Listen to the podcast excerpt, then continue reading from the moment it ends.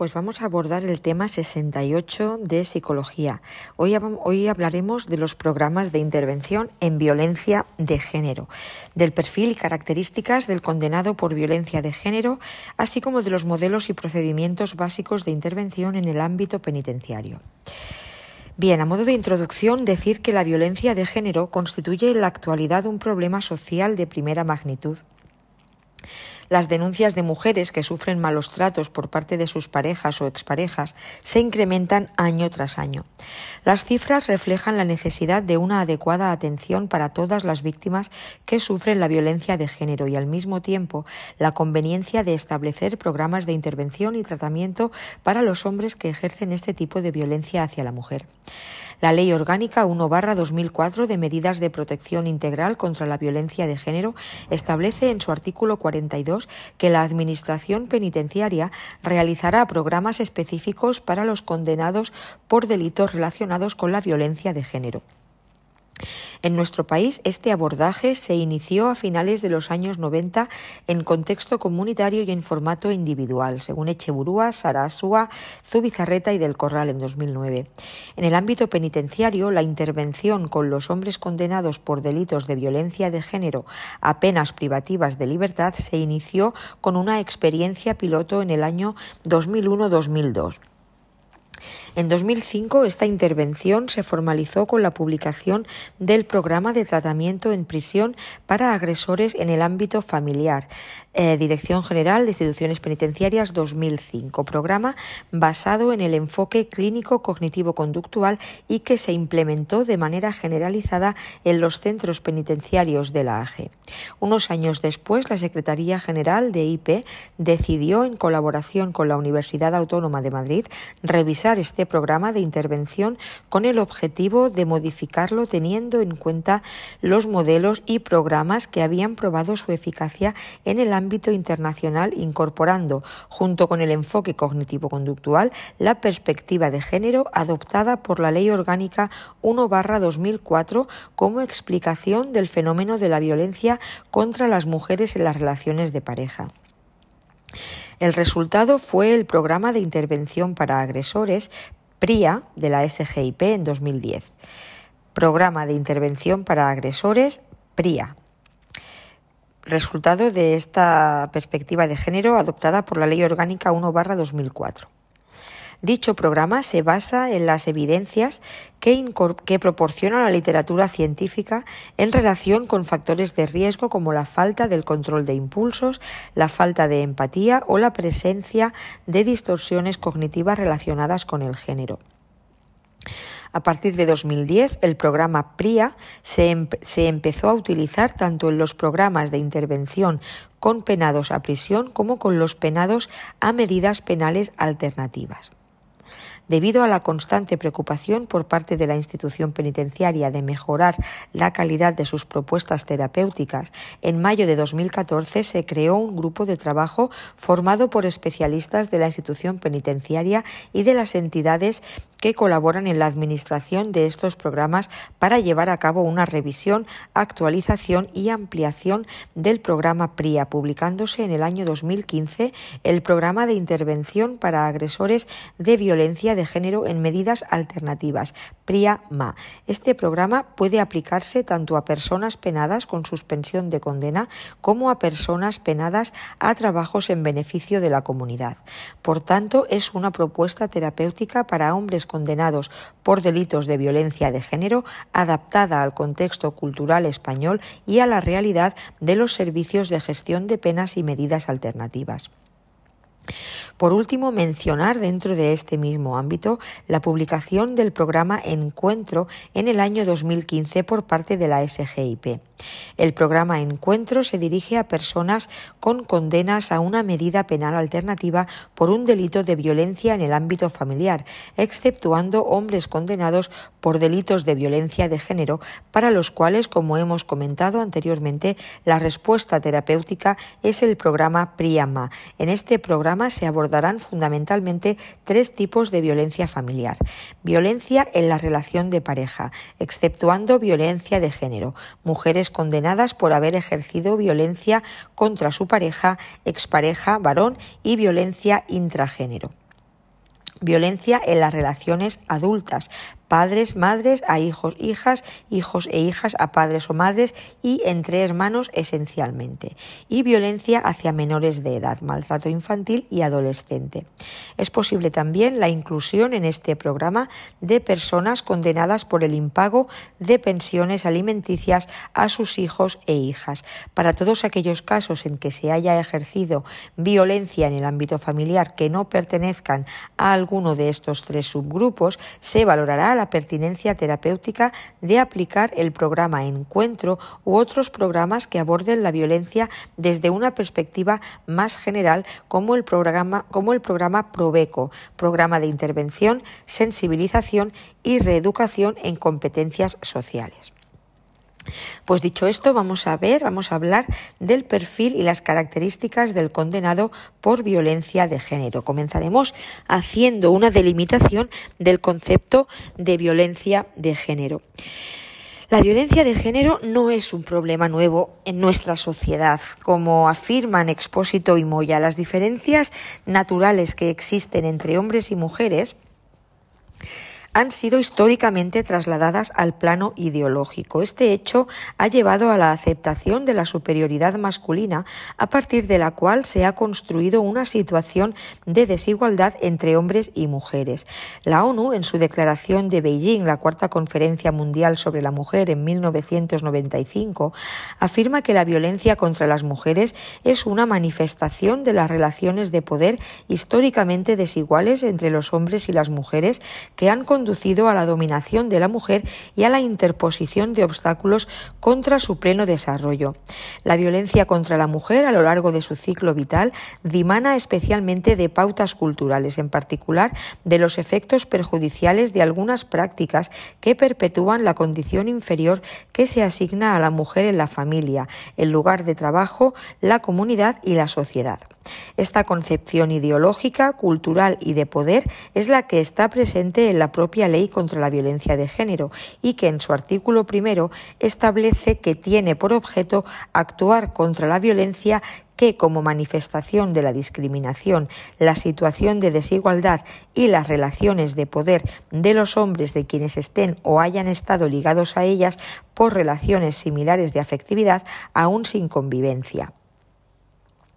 La violencia de género se distingue de otras formas de violencia dirigidas hacia los hijos, los padres, los hermanos o cualquier otro familiar que estarían englobadas en el concepto de violencia familiar.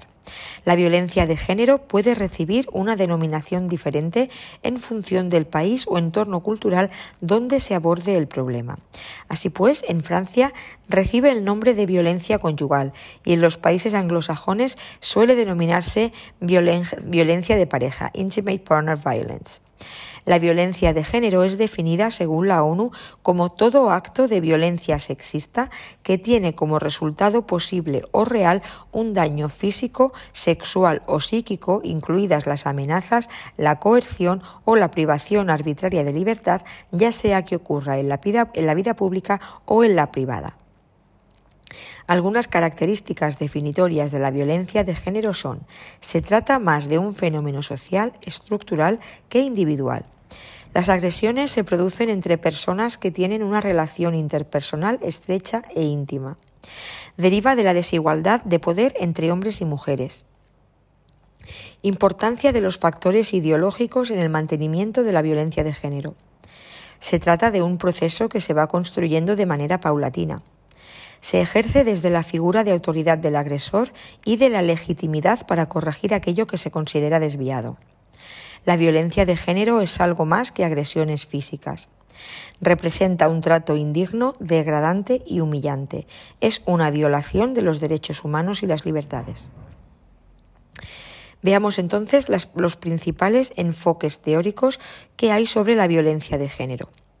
Los factores individuales, sociales y estructurales que explican la violencia de género han sido objeto de debate desde diferentes perspectivas teóricas y modelos etiológicos. Existe una amplia variedad de teorías que tratan de explicar las causas de la violencia de género. Destacamos aquellos enfoques que han recibido mayor atención y que han servido para la orientación terapéutica de los programas de intervención con maltratadores. El enfoque psicodinámico. La explicación de las causas de la violencia de género se ha centrado en la existencia de una problemática a nivel, a nivel, individual. Los hombres que ejercen la violencia hacia la mujer pueden padecer problemas derivados de experiencias traumáticas en la niñez, dificultades en el desarrollo o problemas de tipo mental, personalidad inmadura, trastornos de la personalidad o trastorno mental grave. Este enfoque ha sido cuestionado por dos motivos principales. El primero, por considerar al hombre violento como enfermo y carente en gran medida de responsabilidad de su comportamiento, y el segundo porque la proporción de hombres violentos que padecen patologías psiquiátricas graves es reducida, existiendo una amplia mayoría de casos de violencia de género protagonizados por hombres sin un diagnóstico psiquiátrico. Enfoque de la liberación de tensión. La violencia hacia la mujer se ha entendido como una forma de liberación de la tensión y como una falta de control de los impulsos. Las, reacciones de ira y violencia se convierten en el medio para canalizar el malestar interior acumulado. Este enfoque es criticado porque no explica el hecho de que en la mayoría de los casos las reacciones de ira y violencia se producen solo sobre la pareja y no en otras situaciones externas donde el hombre desarrolla su labor social y profesional. Enfoque sistémico familiar. La violencia es considerada como una forma de interacción disfuncional dentro de la pareja. Cada miembro de la pareja intenta defender sus objetivos o planteamientos sin estrategias adecuadas de negociación y con niveles importantes de falta de respeto. Desde este enfoque se recomienda la intervención a nivel de pareja para dotar a los miembros de estrategias de interacción adecuadas. La principal crítica diluida a este enfoque se centra en el hecho de atribuir el mismo nivel de responsabilidad en el uso de la violencia al hombre y a la mujer, cuando en realidad en la mayoría de las situaciones es el hombre el que ejerce el comportamiento violento desde una posición de poder y control. Enfoques cognitivo-conductuales y psicoeducativos. La eliminación de los comportamientos violentos es el principal objetivo de estos enfoques. Se parte de la idea que, igual que la conducta violenta es aprendida, se puede enseñar al hombre violento formas alternativas de comportamiento adaptado en la relación de pareja. El objetivo pasaría por intervenir en áreas relacionadas con el manejo de las emociones, los pensamientos erróneos, las habilidades de relación y la resolución de problemas. La principal crítica dirigida a estos enfoques está relacionada con la tendencia a abordar la violencia de género con las mismas técnicas terapéuticas que otro tipo de problemas, obviando su singularidad y la necesidad de una intervención específica centrada en la desigualdad existente entre hombres y mujeres. Enfoque de género, conocido también como enfoque feminista, trata de explicar la violencia de género como una forma de mantenimiento de la desigualdad histórica entre hombres y mujeres. El hombre ejerce la violencia hacia su pareja o expareja como forma de ejercer su poder y mantener el control de la relación. La base de la violencia estaría en la, visión machista del hombre que intenta proteger los privilegios asignados por los propios roles de género. La relación de poder y control se torna más violenta cuando el hombre percibe que su pareja no se ajusta a sus expectativas y especialmente cuando muestra la intención de romper la relación. La intervención pasaría por instaurar en los hombres violentos comportamientos más igualitarios en conjunción con una reestructuración de los roles de género tradicionalmente aceptados. El enfoque de género ha sido criticado por considerar que solo se centra en causas ideológicas como forma de explicación de la violencia, ignorando la existencia de causas de tipo individual como las variables clínicas o de personalidad. Fuera de la división de modelos tratando de exponer el planteamiento de algunos autores, podríamos referirnos al esbozo realizado por algunos de ellos. De esta manera, Echeburúa y de Corral resumen este planteamiento al decir que la conducta violenta en el hogar es resultado de un estado emocional intenso, la ira, que interactúa con unas actitudes de hostilidad, un repertorio pobre de conductas y unos factores precipitantes, así como de la percepción de vulnerabilidad de la víctima. El planteamiento de la ira como emoción precipitante de actos violentos va en la línea de los planteamientos teóricos de Berkovich. Los autores plantean que en la conducta violenta en el hogar intervienen los siguientes componentes. Una actitud de hostilidad. Esta puede ser resultado de estereotipos sexuales machistas en relación con la necesidad de sumisión de la mujer, de la percepción de indefensión de la víctima, de celos patológicos y de la legitimación subjetiva de la violencia un estado emocional de ira. Esta emoción, que varía en intensidad desde la suave irritación molesta a la rabia intensa y que genera un impulso para hacer daño, se ve facilitada por la actitud de hostilidad y por unos pensamientos activadores relacionados con recuerdos de situaciones negativas habidas en la relación o suscitados directamente por estímulos generadores de malestar ajenos a la pareja, problemas laborales, por ejemplo. La ira insana surge de forma descontrolada, está acompañada de actitudes hostiles, genera conductas violentas y contribuye a deteriorar la relación con los demás. Factores precipitantes directos. El consumo abusivo de alcohol o drogas, sobre todo cuando interactúa con las pequeñas frustraciones de la vida cotidiana en la relación de pareja, contribuye a la aparición de conductas violentas. Un repertorio, sobre, eh, un repertorio pobre de conductas y trastornos de personalidad, más en concreto los déficits de habilidades de comunicación y de solución de problemas, impiden la canalización de los conflictos de una forma adecuada. El problema se agrava cuando existen alteraciones de la personalidad.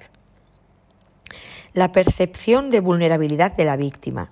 Un hombre irritado puede descargar su ira en otra persona, pero suele hacerlo solo en aquella que percibe como más vulnerable y que no tenga una capacidad de respuesta enérgica y en un entorno en que sea más fácil ocultar lo ocurrido. El refuerzo de las conductas violentas previas. Muy frecuentemente las conductas violentas anteriores han quedado reforzadas para el hombre violento porque con ellas ha conseguido los objetivos deseados. La violencia puede ser un método efectivo y rápido para conseguir lo deseado. En una dirección similar, Leonard Walter propone un modelo cíclico de la violencia familiar que no se dirige tanto a explicar las causas de la violencia familiar como el proceso en que la violencia en pareja suele producirse. Walker describe tres etapas principales en el maltrato conyugal. Acumulación de la tensión. Progresivamente el agresor acumula frustraciones que además afronta de forma negativa, como mediante el alcohol. Explosión. Cuando la persona ya no aguanta más, actúa de forma violenta hacia su familia. Luna de miel. Cuando ya ha quedado descargado, empieza a sentir que su respuesta ha sido desmedida y se arrepiente. Por su parte, Baldry en 2002 ha expandido el modelo a siete etapas más específicas, como son intimidación de la mujer, especialmente a partir del acoso que realiza el agresor, aislamiento de sus amigos y familiares, crítica continuada hacia la víctima, lo que comporta un constante maltrato psicológico, segregación de la víctima de la vida cotidiana, reforzando su aislamiento, agresión física y sexual cuando la víctima da indicios de rebelarse, falsa reconciliación, la luna de miel, en que le pide perdón o le hace regalos, y el chantaje, quizá amenazándola con quitarle a los hijos o hacerle daño. La conducta violenta en el hogar puede manifestarse en dos formas, como violencia expresiva, tratándose en este caso de una conducta agresiva motivada por sentimientos de ira y que refleja dificultades en el control de los impulsos o en la expresión de los afectos. Es frecuente el arrepentimiento espontáneo tras un arrebato impulsivo. Y la violencia instrumental. En este caso, la conducta agresiva es planificada, expresa un grado profundo de insatisfacción y no genera sentimientos de culpa. Vamos a ver ahora la tipología de maltratadores.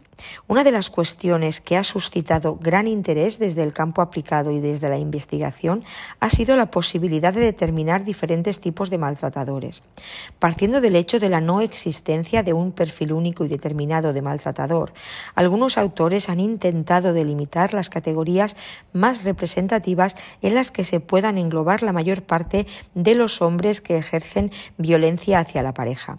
Uno de los estudios más importantes sobre tipos de maltratadores es el de Holsworth, Munro y Stewart. Estos autores parten de estudios anteriores sobre tipología y proponen una clasificación en función del análisis de tres dimensiones descriptivas, intensidad y frecuencia de la violencia en la relación, generalidad de la violencia solo hacia la pareja o generalizada fuera de la relación y psicopatología y trastorno de la personalidad. Holsworth, Munro y Stewart llegan a la conclusión de la existencia de al menos tres tipos de maltratadores. Violentos solo con la pareja. Presentan una menor intensidad y frecuencia de violencia menos problemas emocionales, menor abuso sexual de la pareja y no suelen ser violentos fuera del entorno familiar. Presentan poca psicopatología, sin embargo, cuando ésta existe, se manifiesta en forma de personalidad pasiva dependiente. Emocionalmente inestables, borderline presentan un nivel medio alto de violencia hacia la pareja, incluyendo violencia psicológica y sexual. En algunos casos se comportan de forma violenta fuera del entorno familiar y presentan comportamientos delictivos. Muestran altos niveles de depresión, ansiedad e inestabilidad emocional, así como rasgos esquizotípicos de la personalidad.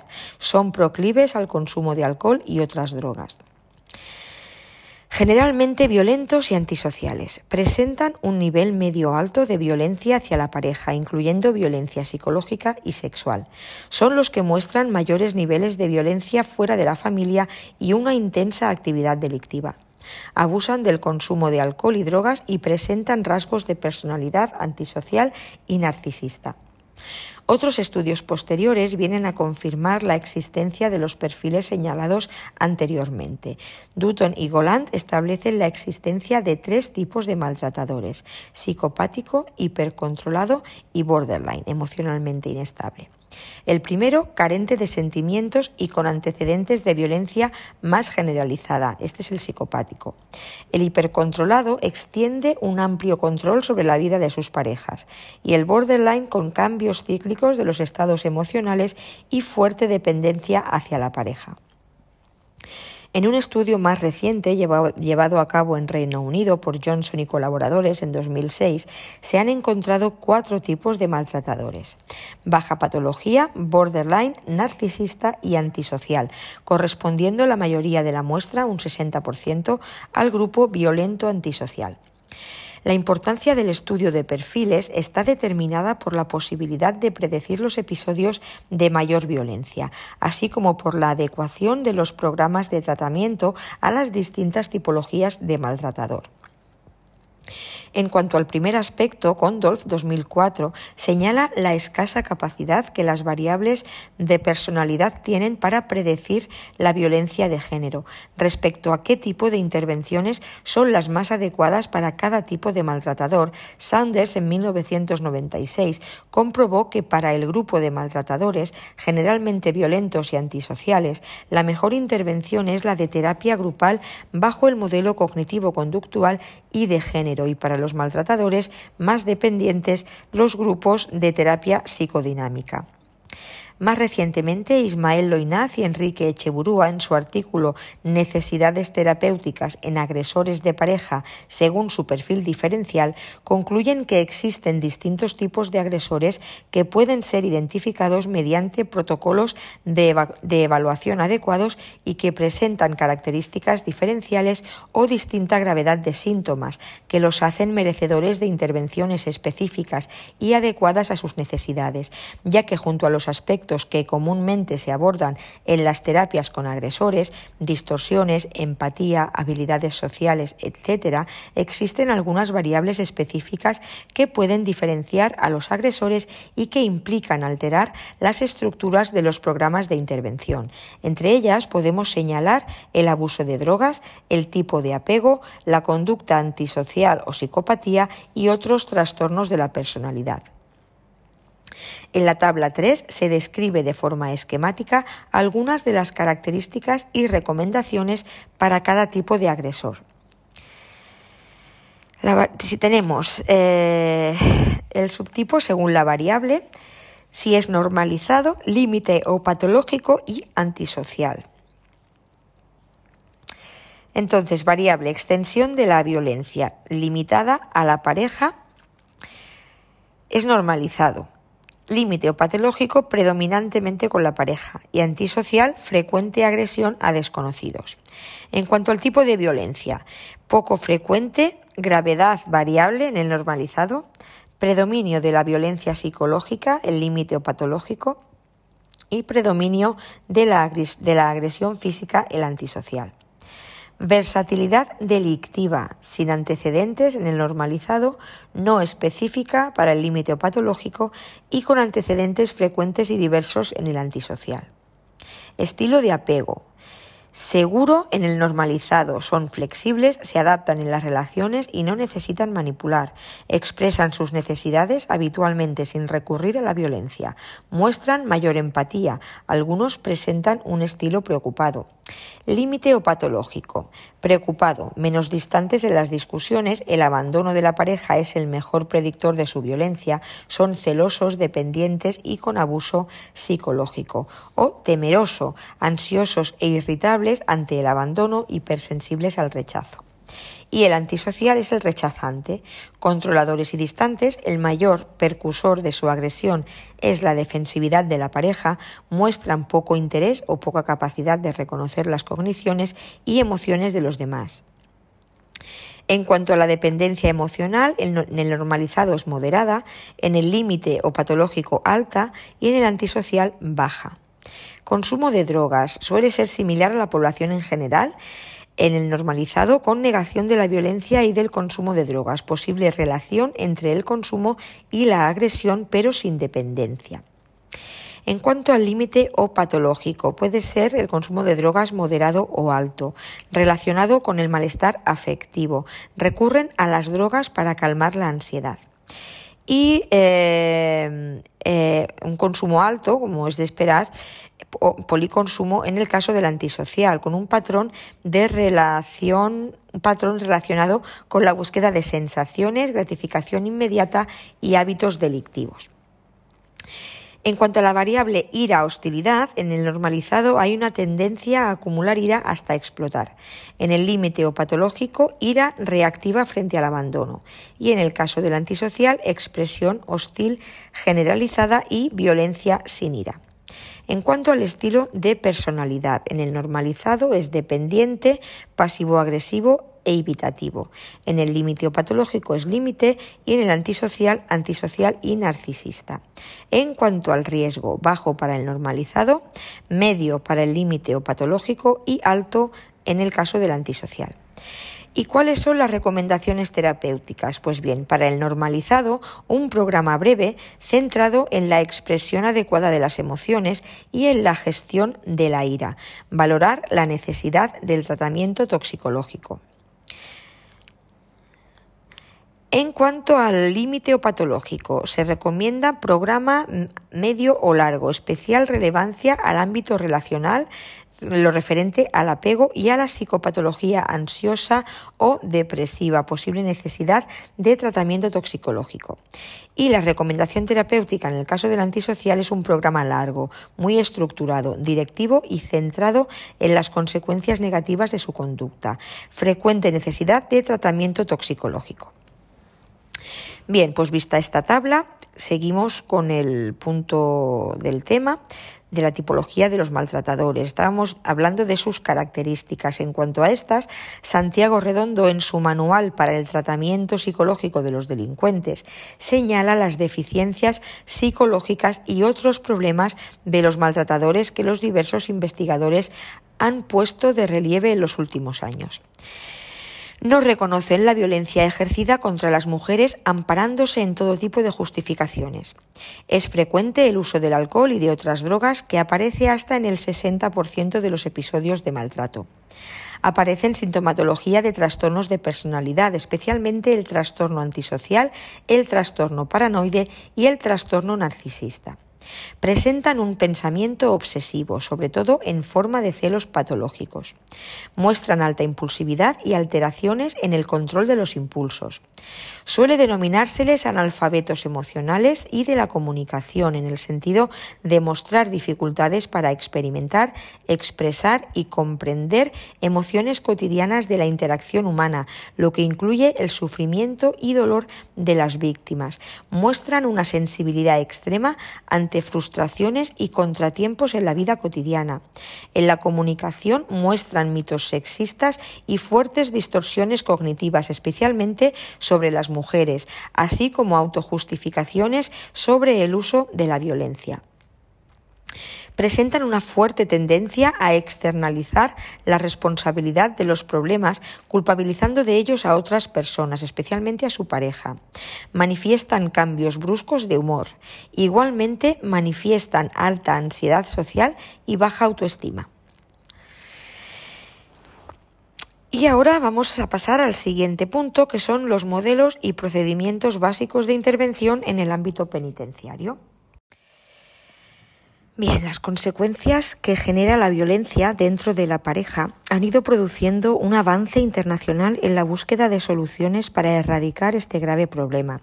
Prácticamente desde los inicios de la investigación en esta área, una de las medidas adoptadas ha sido el intento de rehabilitación de los agresores.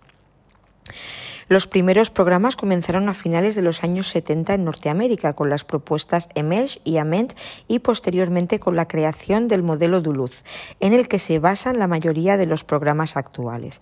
En los últimos 30 años, dichos programas han ido evolucionando y surgiendo la necesidad de realizar evaluaciones sobre su eficacia desde un enfoque basado en la evidencia. Este proceso de revisión de los programas ha influido en el desarrollo de distintos enfoques teóricos y prácticos y en la necesidad de atender a factores diferenciales de los agresores a la hora de diseñar las intervenciones. Algunos de los asuntos que, destacan las principales revisiones son el estudio de las tipologías, los tratamientos adicionales para problemas de adicciones, la atención a colectivos específicos, los aspectos motivacionales, el análisis de factores externos al contenido del programa, relacionados con el proceso terapéutico o vinculados a los sistemas de coordinación comunitaria en los que se aplican. Todas estas áreas son, en la actualidad, fuentes de interés y objeto de investigación en el ámbito internacional. En cuanto a la diversidad de modelos teóricos y prácticos, vamos a hablar de la competencia por la eficacia. Como muestran Murphy y Eckhart, los principales programas de tratamiento pueden clasificarse en socioculturales de carácter psicoeducativo con un enfoque de género, cognitivo-conductuales con base en la teoría del aprendizaje social, modelos psicodinámicos que se centran en aspectos psicopatológicos o traumáticos relacionados con el apego y finalmente sistémicos con base en las teorías relacionales. En la práctica son los programas con un enfoque de género y su máximo exponente, el modelo Duluth, y los de orientación cognitivo-conductual los más extendidos. De hecho, según algunos autores, estos dos modelos, a pesar de sus diferentes planteamientos teóricos, se han ido combinando en la práctica, haciéndose cada vez más complicado diferenciarlos.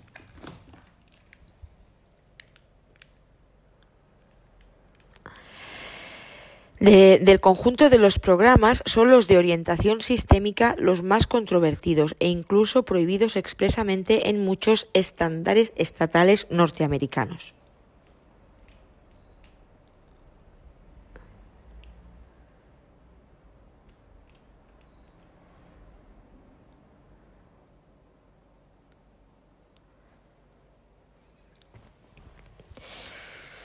En Europa, la predominancia de programas derivados del modelo Duluth y aquellos de orientación cognitivo-conductual es similar a la de Norteamérica y en la práctica, como en el caso norteamericano, los programas son una combinación de distintas modalidades y enfoques, destacando el enfoque de género del modelo Duluth junto con modelos cognitivo-conductuales.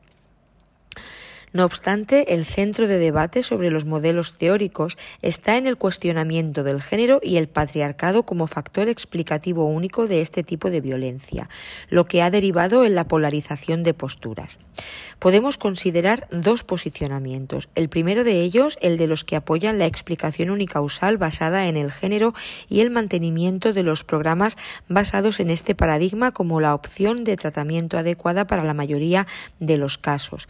Por otro lado, están los autores que reivindican la necesidad de considerar otros factores explicativos en la conceptualización y el diseño de los programas, optando por un enfoque más individualizado, de carácter clínico, que se centre en aspectos psicológicos y que se adapte a la heterogeneidad de esta población.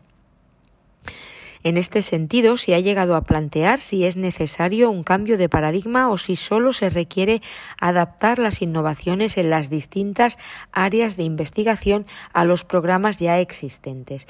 Fruto de este debate han aparecido en la última década nuevas propuestas sobre cuál debe ser la orientación más adecuada de los programas y qué factores deben ser el foco de intervención para aumentar su eficacia. Algunos ejemplos de estos modelos alternativos de intervención son los centrados en el apego, de Sonkin y Dutton, 2003. La terapia dialéctico-conductual. La terapia centrada en soluciones. La terapia narrativa. Los tratamientos que incorporan aspectos motivacionales y procesos de cambio los centrados en las fortalezas, los que se basan y los que se basan en la justicia restaurativa. Por otra parte, los modelos criminológicos de la violencia de género que sirven de base a la intervención con la población delincuente también han sufrido una evolución en los últimos años. El modelo de referencia a la hora de diseñar programas de intervención en el ámbito penitenciario es el modelo de riesgo, necesidad y responsividad, el RNR de Andrews y Bonta 2006. Este modelo propone la identificación de los factores de riesgo presentes en la población delincuente en función de la etiología delictiva y diseñar intervenciones que aborden dichos factores de riesgo. El principio de riesgo señala que ha de dedicarse mayor intensidad de intervención a aquellos delincuentes de mayor riesgo de reincidencia. El principio de necesidad indica que los programas han de buscar modificar aquellos factores de riesgo que están vinculados con la reincidencia, es decir, necesidades criminógenas. Por último, el principio de responsividad afirma que las intervenciones han de diseñarse adaptándose a las características de la población a la que van dirigida. Por lo tanto, un programa efectivo para el tratamiento de los penados por delitos de violencia de género debe seguir estos principios básicos. Sin embargo, recientemente se ha iniciado un debate sobre la intervención basada exclusivamente en el concepto de riesgo. Resulta difícil conseguir una adecuada motivación para el cambio en los agresores si los programas se centran únicamente en los déficits que presentan los sujetos objetos de intervención. Como alternativa, se propone la incorporación en los programas de elementos basados en el modelo de las buenas vidas, de tal forma que los programas sean más individualizados y estén centrados en las fortalezas de los individuos y en la importancia de trabajar los valores y los objetivos prosociales como una alternativa al modo de vida delincuencial. El modelo de las buenas vidas incorpora elementos de la psicología positiva y humanista y tiene como finalidad que el sujeto aprenda a identificar objetivos vitales prosociales y a mejorar sus fortalezas personales.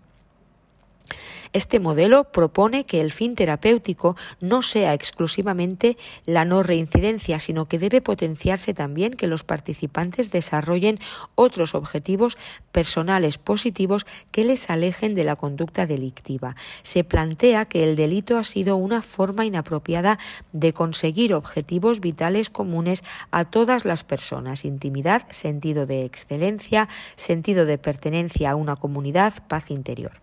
El tratamiento, por lo tanto, ha de incluir también estrategias para conseguir aquello que se desea de forma no delictiva. Vamos a ver ahora los procedimientos básicos de intervención con maltratadores en España. Actualmente existen en España tres contextos diferenciados de intervención.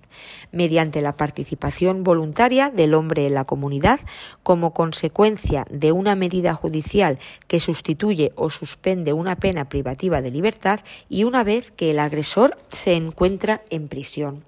Centrándonos en el ámbito penitenciario, los programas de tratamiento institucional que se aplican tanto en centros penitenciarios como en régimen de MPA, es decir, medidas penales alternativas, son el programa de intervención para agresores PRIA del 2010, desarrollado por el Ministerio del Interior e implantado en todo el territorio nacional a excepción de la Comunidad Autónoma de Cataluña, el Programa Marco de Tratamiento de Violencia de Género, Subdirección General de Programas de Rehabilitación y Sanidad 2010, aplicando en dicha comunidad y el aplicado en dicha comunidad y el Programa de Intervención para Agresores de Violencias de Género en Medidas Alternativas, el PRIA-MA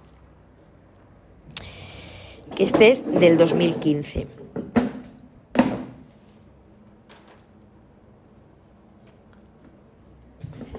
Bien, eh, desde el punto de vista de la investigación, la modalidad de la intervención sobre la que se ha publicado recientemente un mayor número de trabajos ha sido la de MPA, probablemente por la, por la facilidad de acceso a los condenados debido a su participación.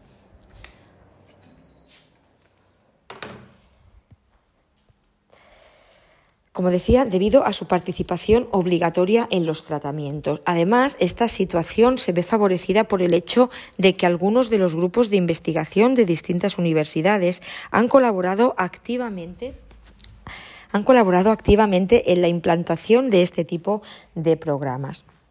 Las experiencias de intervención con maltratadores en nuestro país de la última década las podemos agrupar con el objetivo de facilitar la exposición en programas desarrollados dentro de prisión y programas desarrollados fuera de prisión. Vamos a ver en primer lugar los programas de intervención externos para maltratadores. Uno de los programas más importantes de intervención sobre la violencia familiar en el contexto comunitario es el desarrollado por Echeburúa y su equipo en el País Vasco, descrito de manera amplia en su Manual de Violencia Familiar, Echeburúa y de Corral, 1998. Este programa de tratamiento se puso en marcha en 1997 debido a que los autores detectaron la necesidad de tratar a los hombres que ejercen violencia doméstica, además de intervenir con las propias víctimas.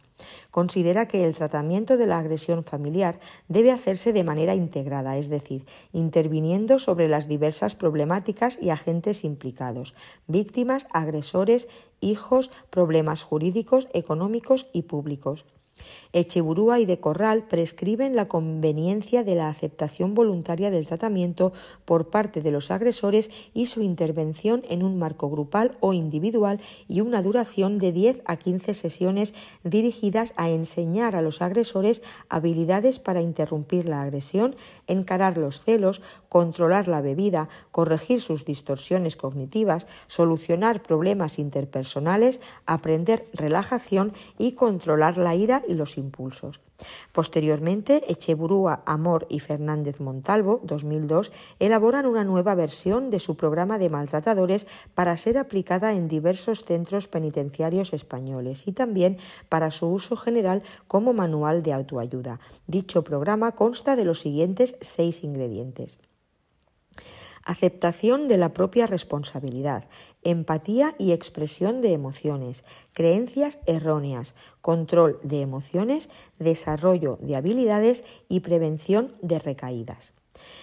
En el marco de las medidas alternativas a la pena de prisión se han desarrollado diferentes programas de intervención en el marco comunitario. En septiembre de 2007, la institución penitenciaria contrató y formó a psicólogos para la inmediata aplicación del programa de tratamiento en prisión para agresores en el ámbito familiar, en el contexto de las medidas alternativas y medio abierto. En mayo de 2010, la Secretaría General de, de IP publica su nuevo programa oficial con el objetivo de su implantación en todos los centros penitenciarios y también para su uso en el marco de las medidas alternativas a la pena de prisión. Se trata del programa de intervención para agresores PRIA, que a finales de 2015 fue sustituido por una nueva versión revisada, actualizada y modificada, Programa de Intervención para Agresores de Violencia de Género en Medidas Alternativas, el PRIA-MA, en el contexto de las medidas alternativas y medio abierto. Posteriormente lo desarrollaremos. En general, estos programas encuentran numerosas dificultades para su correcta ejecución, especialmente en lo concerniente a la falta de voluntariedad de los usuarios que los integran. Se trabaja con personas que han sido condenadas por delito de violencia de género y tienen como obligación acudir a terapia psicológica. De lo contrario, se produciría su ingreso inmediato en prisión. Ante tal tesitura suele ser elegida la primera opción, pero se trata de una opción forzada y en el fondo no deseada, lo que condiciona toda intervención futura. A modo de ejemplo, se puede encontrar a lo largo de la intervención, especialmente en las primeras sesiones, rechazo a la terapia, negación o minimización de los hechos delictivos, atribución de la culpabilidad a la mujer, a la justicia o a las feministas, victimización y consecuencias negativas para su actividad laboral.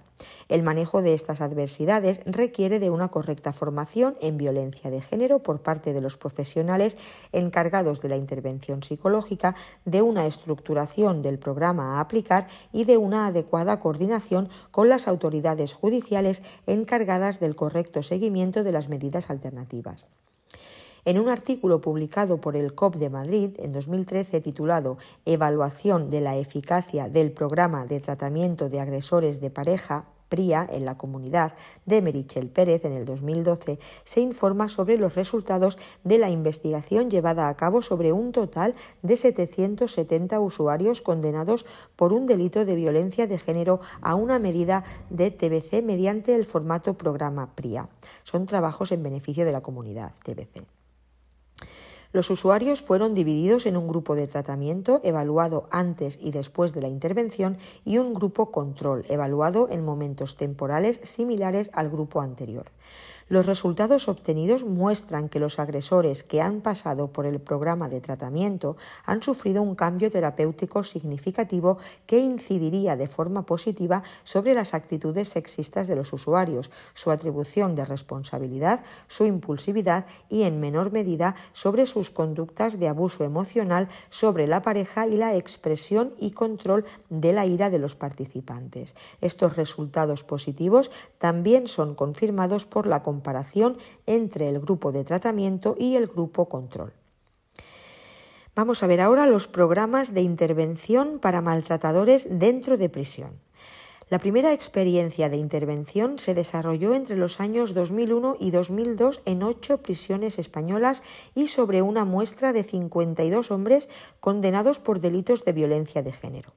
El programa tenía formato grupal, entre 8 y 10 componentes, y una duración aproximada de seis meses, con una frecuencia de una sesión semanal hasta completar un total de 22 sesiones.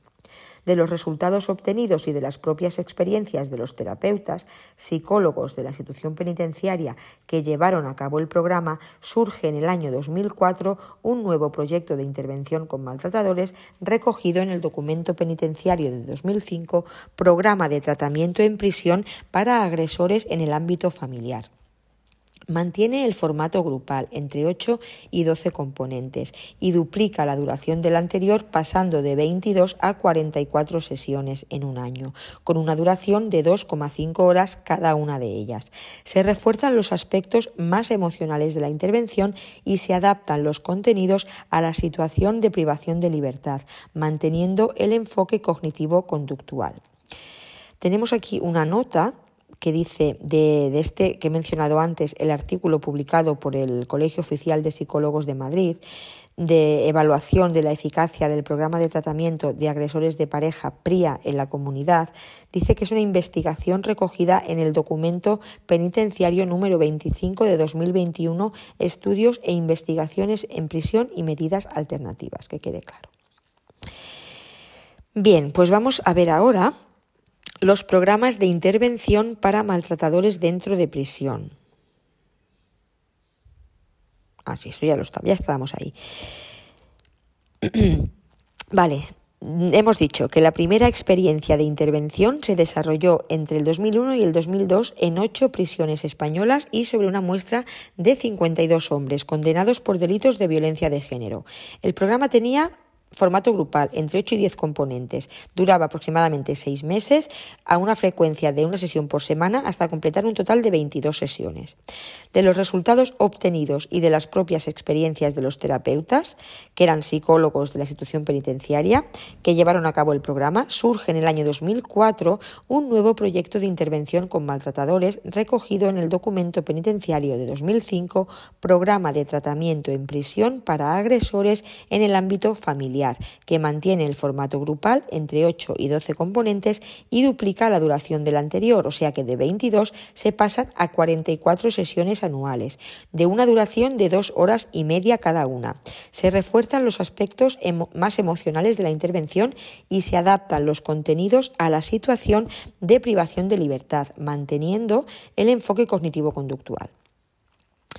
Propuesta de un nuevo programa. En mayo de 2010, la Secretaría General de Instituciones Penitenciarias publica su programa oficial con el objetivo de su implantación en todos los centros penitenciarios. Se trata del Programa de Intervención para Agresores PRIA.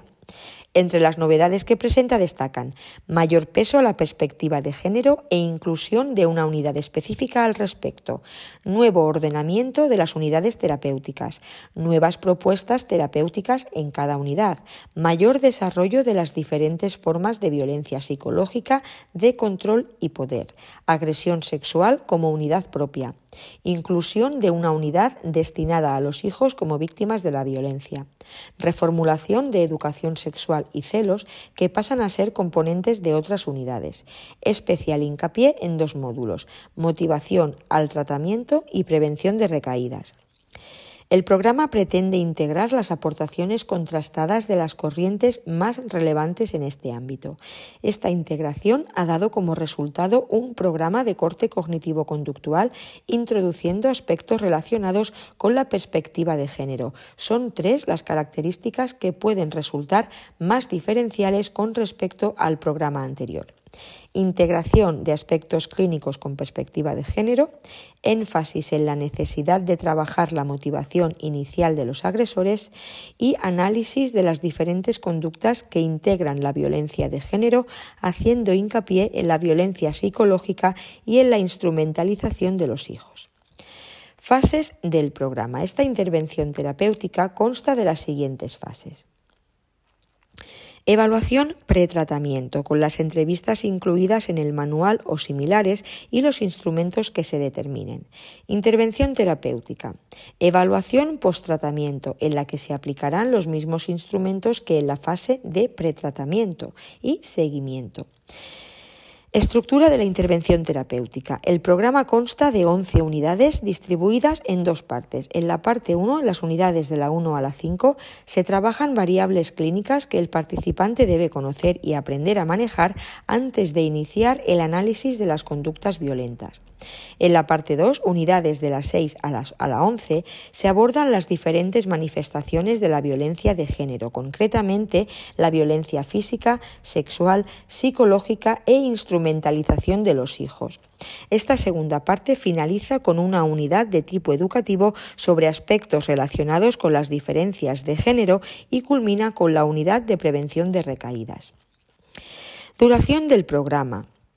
De manera general, la duración del mismo puede oscilar entre seis meses y un año, dependiendo del perfil de usuarios, su nivel de riesgo de reincidencia, la duración de la condena, el medio en el que se desarrolle el programa y la evolución de los participantes en el mismo. De forma estimativa, se propone que la oscilación del número de sesiones varíe entre 25 para un programa básico y 50 para un programa de mayor intensidad. Estructura de las unidades. Con el objetivo de facilitar la comprensión y el trabajo terapéutico, las unidades se han estructurado de la siguiente manera. En primer lugar, se presenta una introducción que justifica y explica, según la investigación actual, la pertinencia de los contenidos. Posteriormente, se describen los objetivos específicos a conseguir en cada unidad. En el apartado de técnicas terapéuticas se incluye, por un lado, la exposición psicoeducativa y, por otro, las dinámicas a realizar. La exposición no pretende una mera transmisión de información a los participantes, sino que su objetivo consiste en sustentar y complementar las dinámicas, las cuales deben ser la parte fundamental de las sesiones. Respecto a las dinámicas, el terapeuta elegirá las que le resulten más útiles en función de los participantes, de su experiencia, etc. Algunas de ellas podrán utilizarse en otras unidades como recordatorio o complemento. Se proponen posteriormente ejercicios entre sesiones y lecturas recomendadas relacionadas con los contenidos abordados. Cada unidad termina con los anexos indicados para cada uno de los contenidos y las dinámicas. Formato individual o grupal. El terapeuta, tras la evaluación correspondiente, decidirá si es más apropiado un trabajo individual o grupal en función de las características del participante, su evolución y el riesgo presentado. En el caso de que se lleve a cabo un programa con formato grupal, es recomendable complementar con sesiones individuales pautadas tanto al inicio como durante el desarrollo y al final del programa para trabajar aquellos aspectos que se consideren necesarios. Se propone un número máximo de 12 participantes por grupo. Duración y periodicidad de las sesiones. De forma estimativa, se realizará una sesión a la semana de dos horas y media de duración aproximadamente. Criterios de inclusión y exclusión. En general, se intervendrá con personas condenadas por delitos de violencia de género que no presenten un problema de drogodependencias activo sin abordaje terapéutico, psicopatología grave, baja capacidad intelectual o dificultades de comprensión del idioma. Como criterios de exclusión se incluyen la falta de asistencia y la, y la conducta disruptiva a lo largo de la intervención. Estructura de las sesiones. Normalmente el terapeuta comenzará ofreciendo una explicación teórica del tema que se va a trabajar. Posteriormente se realizarán dinámicas y tareas para abordar los contenidos principales y finalmente se concluirá con una reflexión. Se podrá introducir el tema de la siguiente sesión con el objetivo de que los participantes vayan reflexionando sobre el mismo. Se propone también tareas intersesiones que cada participante deberá realizar por su cuenta y que serán comentadas en la siguiente sesión.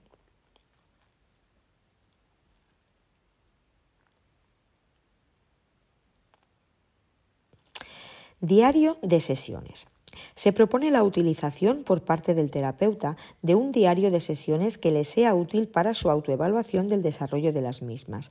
Su objetivo es que el terapeuta reflexione sobre la evolución del grupo, aspectos a mejorar, gestión del tiempo, problemas que puedan surgir, etc. Se cumplimentará una vez finalizada cada sesión y tras haber previamente efectuado una valoración en el grupo. La entrevista como instrumento de evaluación. En el presente programa se propone la realización de dos entrevistas semiestructuradas de evaluación previas al inicio de la intervención. La entrevista es una herramienta de evaluación fundamental para conocer diferentes aspectos del participante que no pueden recogerse de otra manera.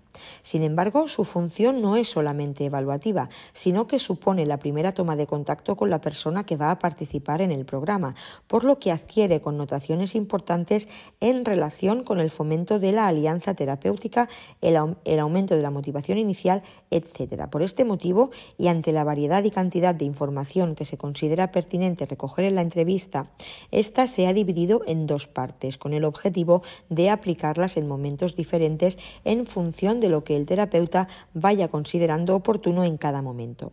De esta manera, la entrevista de anamnesis pretende recoger información general sobre la anamnesis del sujeto, historia familiar, personal, social, laboral, etc. Fundamental para empezar a conocerle, pero evitando las resistencias iniciales que puede suponer comenzar con temas más controvertidos.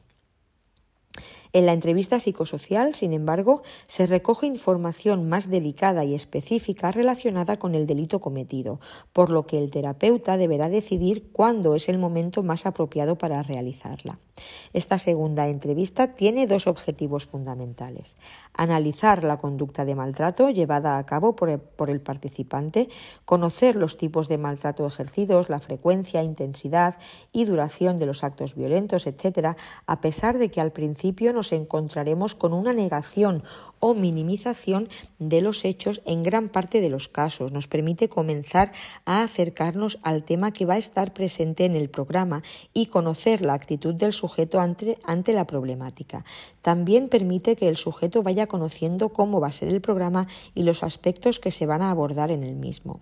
Recoge y recoger parte de la información necesaria para aplicar la escala SARA de valoración del riesgo. Por tanto, esta segunda entrevista es muy importante ya que aborda temas relacionados con la conducta violenta, las relaciones de pareja y otros factores de riesgo que nos facilitarán el conocimiento de la problemática concreta de cada participante. Entonces, vamos a ver esquemáticamente la estructura del programa de tratamiento para agresores PRIA. Unidades de intervención, parte 1. Tenemos cinco unidades. La primera, presentación y motivación al cambio. Segunda, identificación y expresión de emociones. Tercera, distorsiones cognitivas y creencias irracionales. Cuarta, asunción de la responsabilidad y mecanismos de defensa. Y unidad quinta o cinco, empatía con la víctima. Pasamos a la parte 2, que tiene a su vez seis. Eh, Unidades. la número 6, violencia física y control de la ira. Unidad 7, agresión y coerción sexual en la pareja. Unidad 8, violencia psicológica. 9, abuso e instrumentalización de los hijos. 10, género y violencia de género. Y la última unidad, la 11, prevención de recaídas. En su afán de mejorar la calidad de sus propuestas terapéuticas, la institución penitenciaria en mayo de 2014 creó un grupo de trabajo formado por especialistas de la institución y de las entidades que colaboran en la administración de estos programas para llevar a cabo una revisión del programa PRIA. En una primera fase, el grupo de trabajo encargado de revisar el PRIA revisó la investigación nacional e internacional más reciente en relación al tratamiento de agresores de pareja para extraer conclusiones que les orientaran en la elaboración de esta nueva propuesta terapéutica.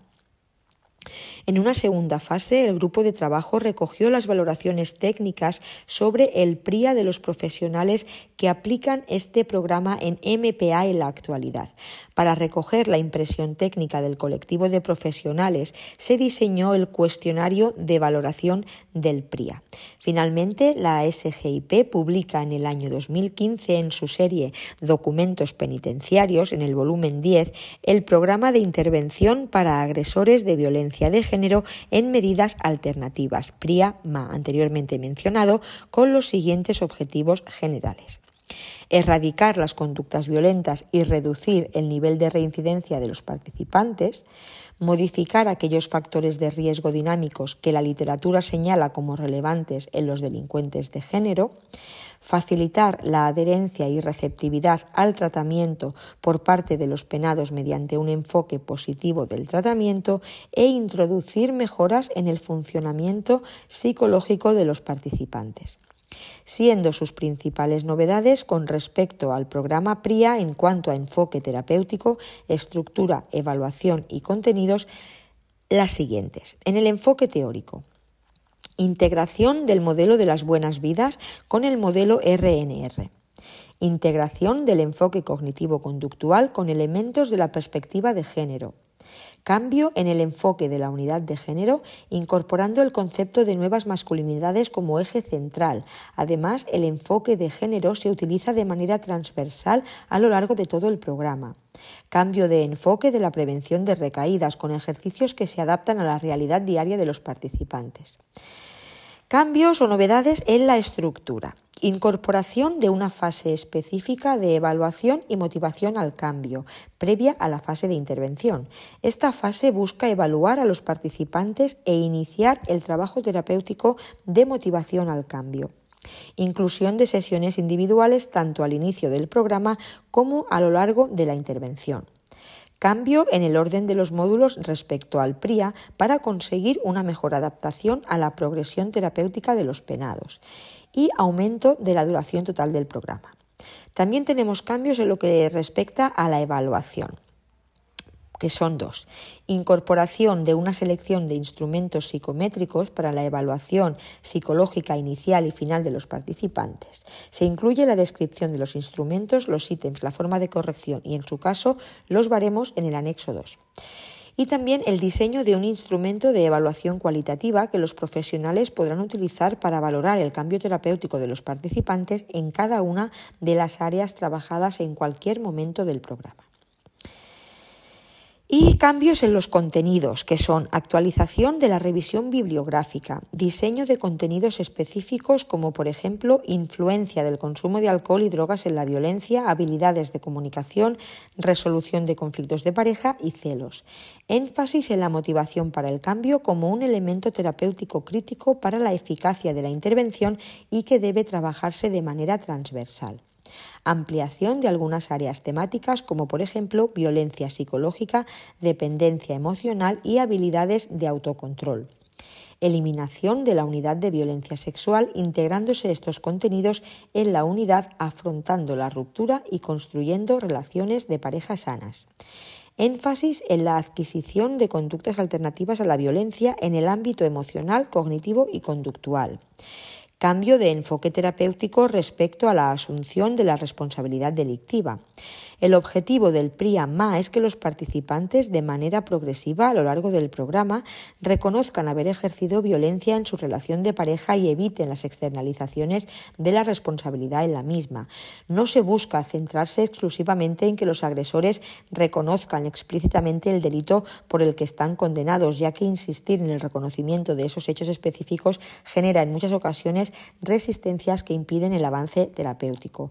El trabajo de la asunción de la responsabilidad se ha realizado de manera transversal en el programa, ya que según la experiencia de los las terapeutas en este ámbito, un abordaje longitudinal y no confrontativo de este tema resulta más eficaz.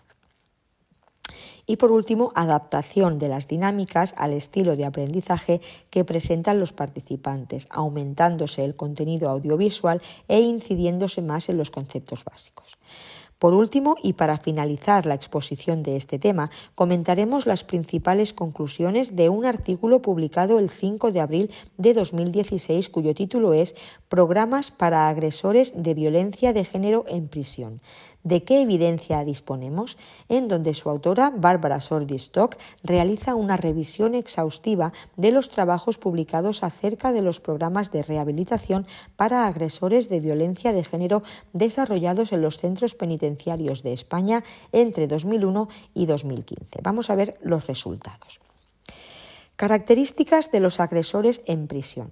Los estudios han presentado conclusiones similares en relación a las características personales de los agresores.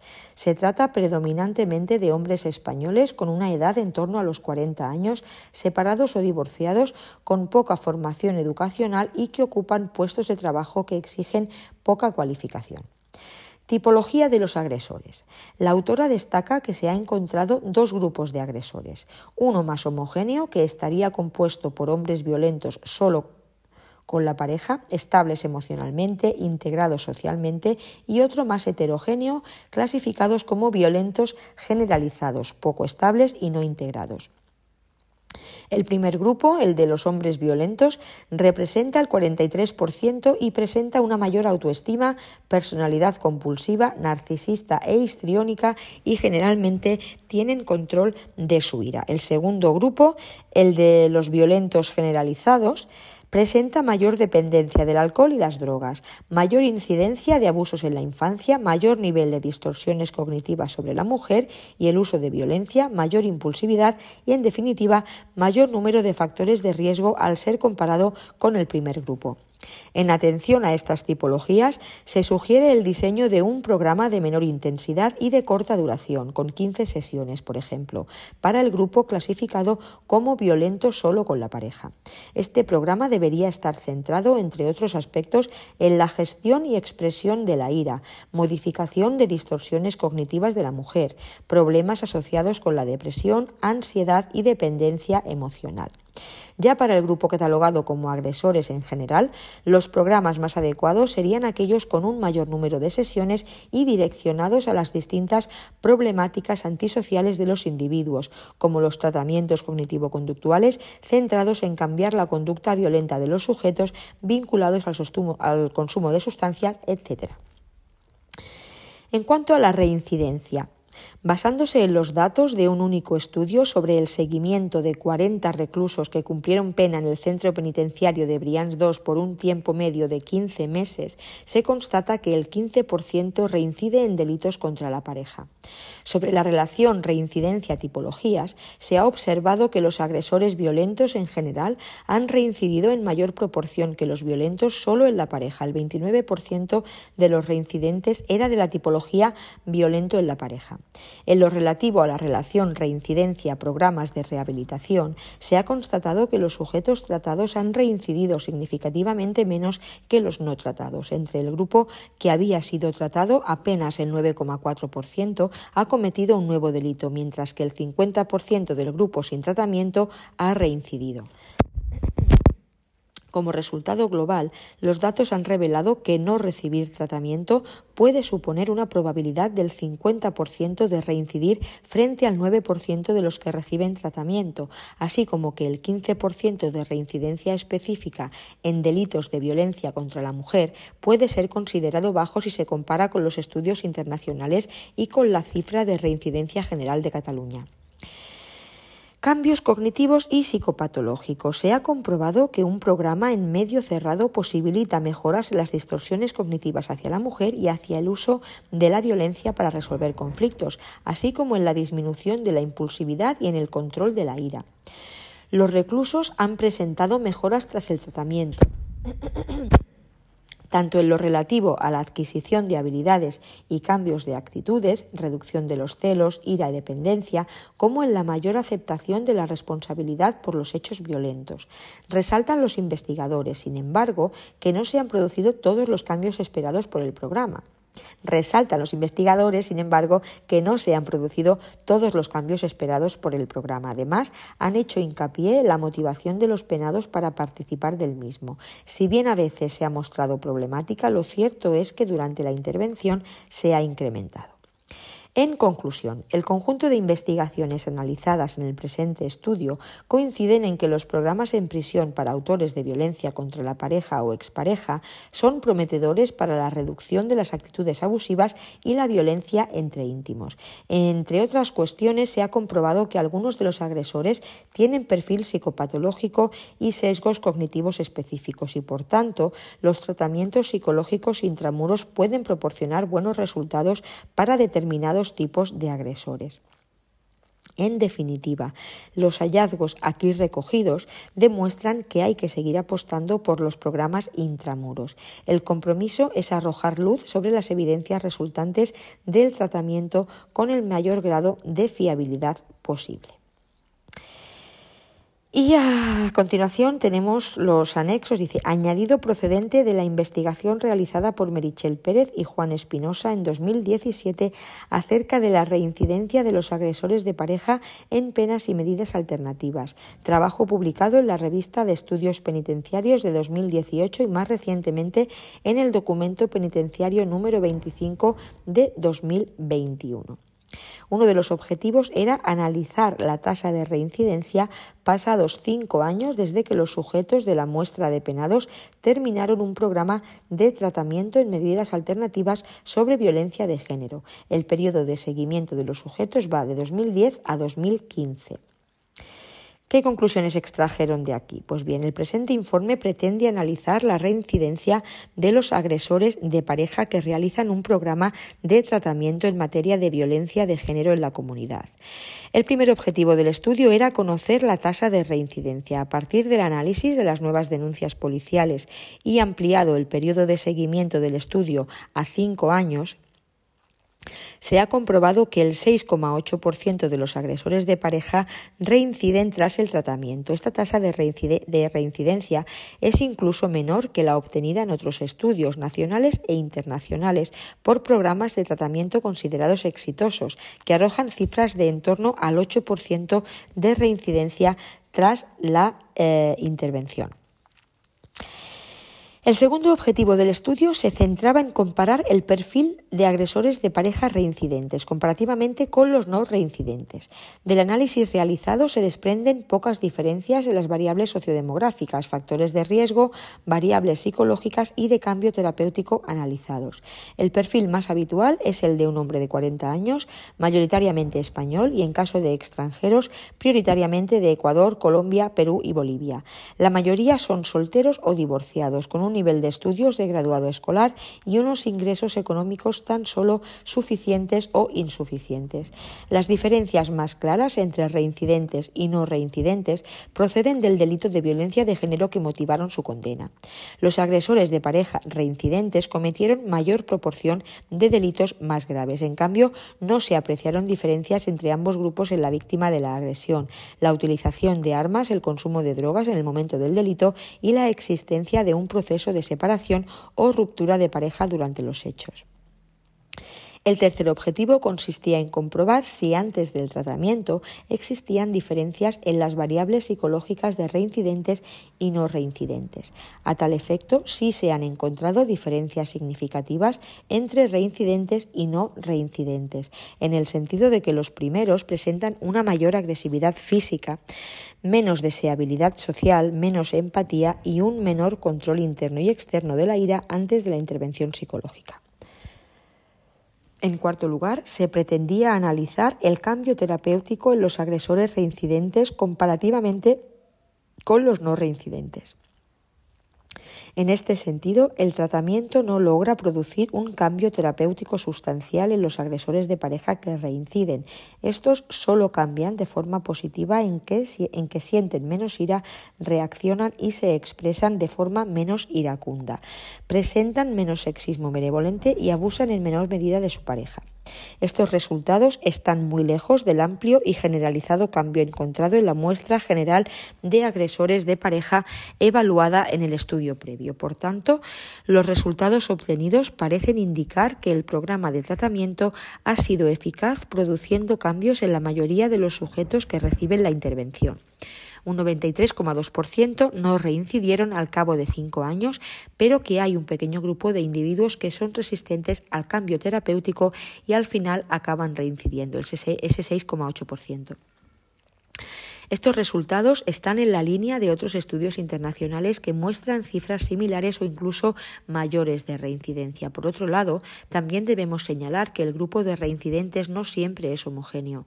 En otros estudios realizados se señalan diferencias entre un grupo mayoritario, el 79% de sujetos con menor índice de reincidencia, hasta dos delitos, y un grupo minoritario, el 21% de mayor índice de reincidencia, más de dos, en referencia a su trayectoria delictiva.